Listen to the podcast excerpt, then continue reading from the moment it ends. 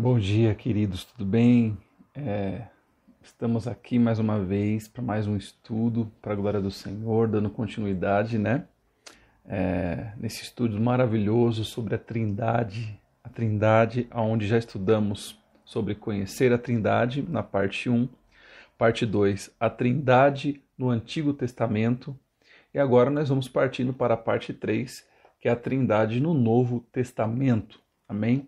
Creio que você está curtindo bastante e vamos continuar para a glória do Senhor, para aprendermos mais e mais sobre esse assunto tão importante como nós temos falado, né, sobre entender sobre essa, essas três pessoas, Deus Pai, Deus Filho e Deus Espírito Santo. Assunto cujo qual causa muitas dúvidas, principalmente nos novos recém-convertidos, né? Assuntos também teológicos, alguns, com todo respeito, creem que é só um Deus, não existem três pessoas distintas uma da outra. E eu reforcei para vocês e vou reforçar dizendo que eles são perfeitos em unidade. É um único Deus, que é o Pai, tem um Filho e tem um Espírito Santo. Só que a união deles é o maior exemplo de uma família, o maior exemplo de uma comunhão. Quando Jesus disse lá em João 17, esse, esse capítulo é muito importante, ele, numa oração pelos seus discípulos, e por aqueles que iriam crer no Senhor Jesus, né, na sua palavra um dia no Pai. Ele disse assim: Pai, eu oro para que eles, assim como nós, sejam, sejam perfeitos em unidade. Amém? Bom, dando continuidade, então, vamos lá. A Trindade agora no Novo Testamento. Né? Na lição anterior, da semana passada, vocês viram a Trindade no Antigo Testamento e a introdução que foi conhecendo a Trindade com a sua apostila em mãos, vamos juntos para a leitura e as explicações posteriormente falando. Bom, quando começa o Novo Testamento, entramos na história da vinda do Filho de Deus à Terra, no caso Jesus. Maravilhoso, né? Era de se esperar que esse grande acontecimento se fizesse acompanhar de ensinamentos mais explícitos sobre a natureza trinatária de Deus, e de fato é isso que encontramos. Então, eu costumo dizer, antes de continuar as explicações, que o Antigo Testamento é a dispensação literalmente do Pai. Né?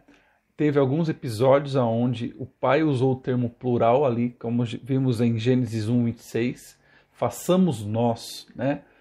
Expliquei que não foi com anjos que Deus falou, né? Mas foi sim com duas pessoas. Ali existia três pessoas, aliás. Ali existiam mais alguém com Deus, né? Então, a gente observa que o Senhor deu algumas ênfases, né? Principalmente em Gênesis sobre essa questão de tá, não estar sozinho na criação do homem. Amém? E no Novo Testamento, eu costumo dizer que é a dispensação do Filho, né? Ali na, até o, nos Evangelhos pós-evangelhos, após ali Atos capítulo 2, né, a descida do Espírito Santo, entra a dispensação do Espírito Santo, que é aqui perdura até os nossos dias. Ou seja, o Espírito Santo ainda está na terra, pois ele escolheu morar dentro de mim e de você, para a glória de Deus, e nos ensina e convence o homem dos seus pecados, e nos prepara para Deus e nos torna, claro, não podia deixar de falar isso, o nosso melhor amigo, nosso consolador, aquele que ensina todas as coisas. Então, querido, você observa que no Antigo Testamento, de Gênesis até Malaquias, ali foi a dispensação do Pai, né? Quando Jesus nasce, inicia-se a dispensação do Filho, que é o Jesus na terra, trabalhando literalmente com 33 anos, durante 33 anos de vida. Pós 33 anos de vida, que é após a morte e ressurreição, 40 dias depois, vem quem? Vem o Espírito Santo que opera até hoje. Ficou claro isso? Isso é muito importante. E eu expliquei para vocês no vídeo anterior, eu vou tornar a dizer para vocês.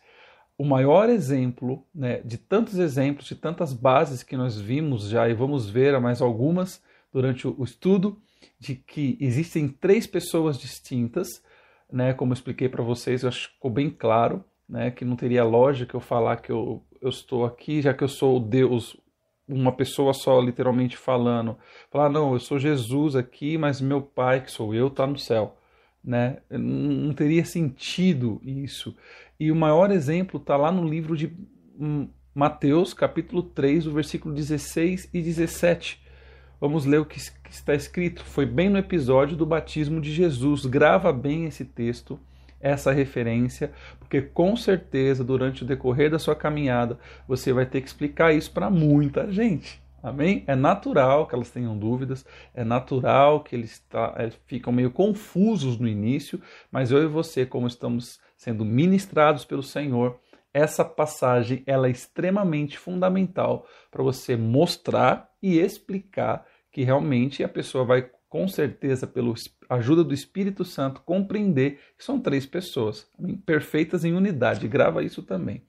Mateus 3:16 ao 17 diz assim: Batizado que foi Jesus, saiu logo da água. E eis que lhe abriram os céus, e viu o Espírito Santo de Deus descendo como uma pomba vindo sobre ele. E olha aqui, ó. E eis que uma voz dos céus dizia: Este é o meu filho amado, a quem eu me alegro, a quem eu me comprazo. Perceberam? Esses dois versículos são chaves, são claros e eu vou mais uma vez explanar para você, para você não ficar com dúvida. Jesus estava sendo batizado e saindo da água. Existiam testemunhas naquele dia, e muitas testemunhas, pois João Batista batizava ali no Rio Jordão. Jesus saiu da água e, de repente, quando Jesus é batizado, após a cerimônia, abre os céus. Abre os céus e vem quem? O Espírito Santo como uma pomba. Preste atenção. O Espírito Santo não é uma pomba, ele veio em forma de pomba. Amém? Como uma pomba. Ele veio e desceu sobre Jesus. Este é um sinal. Ah, peraí, pastor, mas o Espírito Santo veio e desceu sobre Jesus. Naquele momento ele veio e se apresenta.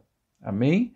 Ali ele encheu Jesus né, de, de força, de vigor, para que Jesus viesse a preservar aliás, a manter seu ministério com uma estrutura sólida.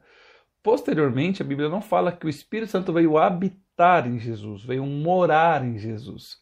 Né? Porque senão não teria lógica lá em João capítulo 14, Jesus começar a falar do Espírito Santo. No, no Evangelho de João, capítulo 14, capítulo 15 capítulo 16, Jesus fala sobre a vinda definitiva do Espírito Santo. Em momento algum, Jesus falou que estava trabalhando junto com o Espírito Santo. O Espírito Santo veio, encheu Jesus, conduziu Jesus ao deserto, e acredito que pós o período, durante o período do deserto, o Espírito de Deus ficou junto com Jesus, ou conduziu ele até lá, depois não se fala mais disso. Fala que Jesus uma hora soprou sobre os discípulos o espírito, mas assim o poder isso é a virtude. Então nós vemos que nesse momento, nessa época veio que o Espírito encheu Jesus de virtude, de poder. Quando aquela mulher tocou a orla do vestido de Jesus e automaticamente ele diz o que? Eu senti que de mim saiu virtude. A palavra virtude significa poder. Vocês estão me compreendendo? Então o que acontece? O Espírito de Deus encheu Jesus de poder, assim como ele encheu lá no Antigo Testamento vários homens de poder, encheu Sansão de poder? Então ele encheu vários homens de poder. Davi quando vencia, Josu, Moisés é, quando estava ali, aliás, Josué quando estava na guerra, era o Espírito de Deus que capacitava esses homens, a força do Espírito, porque ele é poder, amém? Também. Além de ser amigo, consolador, ele também é poder. Então é muito importante ficar muito claro isso, tá?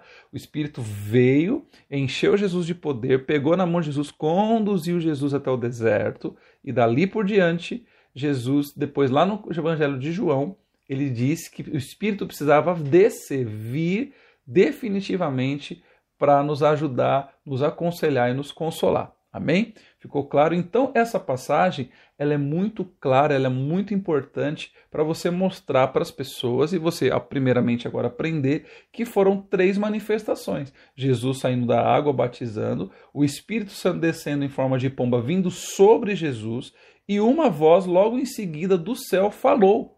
Então, como que se Jesus, estava os três ali, Jesus, Espírito Santo e Deus, fala uma voz do céu? Não existe lógica, amém?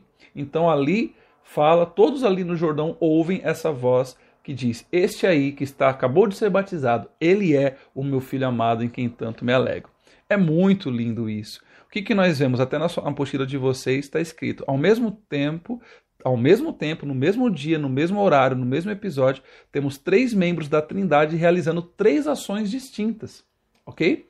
Por exemplo, Deus Pai fala do céu, Deus Filho está sendo batizado, e depois ouve a voz do Deus Pai vindo do céu. E, de, e, o, e o Deus Espírito Santo desce para pousar sobre Jesus e dá poder para seu ministério. Entendeu? Dá poder para seu ministério. Ele não veio habitar em Jesus. Ficou claro? Ao final do seu ministério terreno, Jesus diz aos discípulos que eles devem batizar em nome do Pai, do Filho e do Espírito Santo de Deus. E está lá no, no, no finalzinho de Mateus, capítulo 28, versículo 19, onde Jesus até anuncia sobre o id.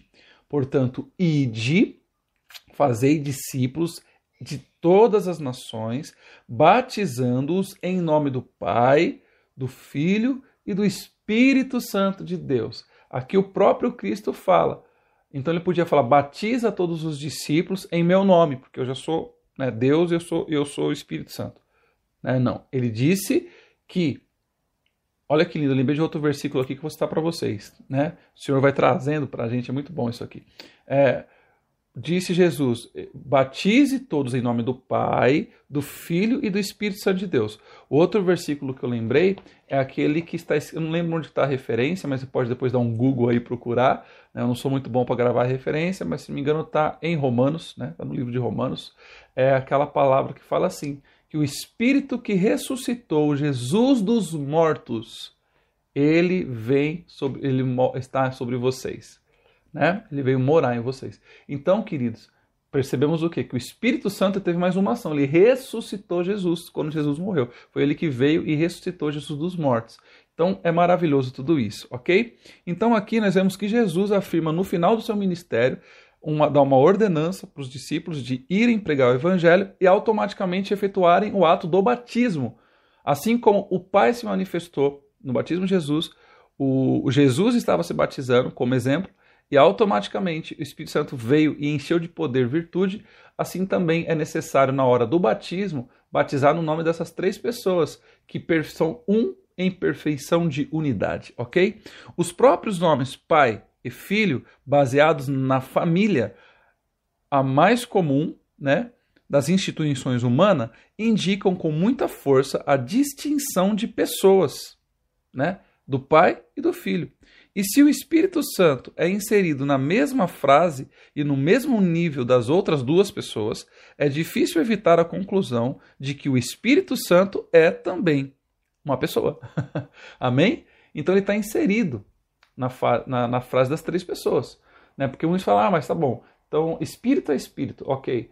É, mas o que, que eu posso dizer? É Pai e o Filho. Existe o Pai e o Filho, certo? Mas ali foi inserido junto. Aí querem tirar o Espírito Santo. Misericórdia. Jesus disse: Eu preciso ir para vir o Consolador, para vir aquele que vai ajudar vocês. Então, fica, ficaria muito ruim né, tirar o Espírito Santo disso. É difícil evitar a conclusão que o Espírito Santo também é uma pessoa, também tido como uma pessoa e de posição igual à do Pai e à do Filho. Ok? Porque tem a mesma autoridade, é ele que governa hoje, é ele que comanda. Nós temos como hábito aqui na MEC todos os cultos, e eu tenho como hábito pessoal sentar com o Espírito Santo, conversar com ele como uma pessoa mesmo, não como uma força, como uma luz, como um fogo, como um vento somente. Ele vem e se manifesta em meio de situações diferentes. No, no dia do, do, batismo de Jesus, o Espírito Santo veio e veio como uma pomba. É, no dia do Pentecoste, ele veio como um vento impetuoso, entende? Então, tem dia que ele vem como fogo, então, assim, mas ele tem características e manifestações, isso é diferente, manifestações. Mas a característica seria de uma pessoa. Creia nisso. É aquilo que está muito claro. Jesus deixou muito claro isso aqui. Em certo sentido, a doutrina da Trindade é um mistério. Que existe um mistério em tudo isso? Com certeza. Que jamais seremos capazes de entender plenamente, a não ser quando a gente chegar lá no céu, ok? Podemos, contudo, compreender parte da sua verdade, resumindo o ensinamento bíblico em três afirmações. Isso é, nós vamos ver no próximo vídeo as outras as, as afirmações que diz, né? Que eu posso adiantar para você. A primeira, Deus é três pessoas. A segunda, cada pessoa, eu, você, é plenamente Deus. Olha que lindo, né? E o terceiro e último tópico, há um só Deus. Isso você vai compreender bem agora, eu destrinchando para você no próximo vídeo. Vamos lá.